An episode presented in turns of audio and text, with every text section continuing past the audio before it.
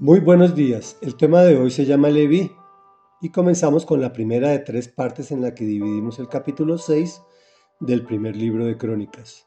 Continuamos leyendo la descendencia del pueblo de Israel. En esta etapa de la lectura se pone un poquito más interesante pues nos habla de las funciones que Dios le dio al pueblo de Israel al salir de la esclavitud de Egipto. Y es una analogía que nos hace a nosotros al salir la de la esclavitud del pecado cuando recibes a Jesús en tu corazón. Y dice así, estos fueron los hijos de Leví, Guersón, Coat, Merari, hijos de Coat, Amirán, Izar, Hebrón y Uziel, hijos de Amirán, Aarón, Moisés y Miriam, hijos de Aarón, Nadab, Abiú, Eleazar e Itamar. Eleazar fue el padre de Finés, Finés fue el padre de Abisua.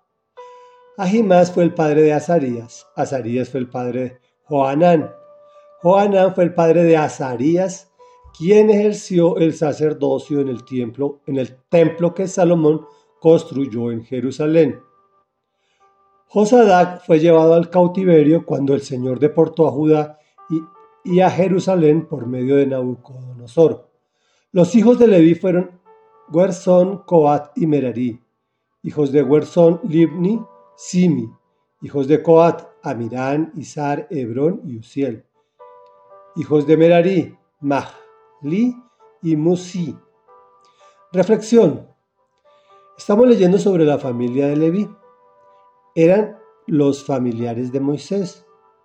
Por la cercanía de este, el Señor les encomendó la importante función de ser sacerdotes ellos tenían privilegios sobre los demás clanes, pero el mayor privilegio fue su relación con Dios. Los privilegios conllevan responsabilidades. Había una clara división del trabajo. Unos desmantelaban y armaban la carpa de reunión, o sea, la, carpa donde estaba el lugar santo, el lugar santísimo, en el que se reunían con el Señor los sacerdotes otros el lugar santo, otros el lugar santísimo, y otros eran los encargados de llevar al arca la presencia, el arca de la presencia del Señor a pie.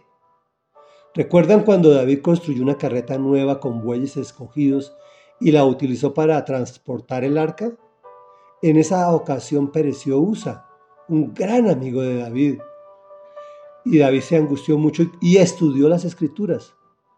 Y la conclusión es que a Dios no lo llevamos con nuestro razonamiento humano, sino como Él nos ha instruido.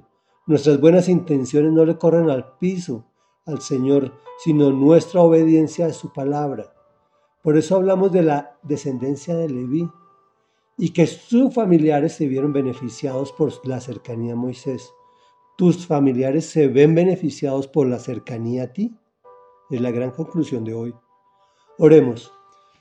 Padre nuestro que estás en el cielo, santo, santo, santo, maravilloso, increíble y poderoso. Hoy venimos a ti como hijos súper amados, reconociendo que, que tenemos una cercanía a ti increíble.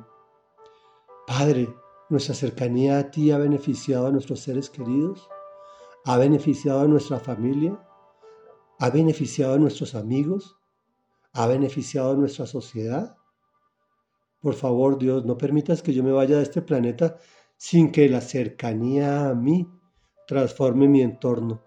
Te lo ruego en el nombre poderoso de Jesús, que fue quien me transformó y me llevó al lugar santísimo a poder hablar contigo cara a cara. Amén y amén.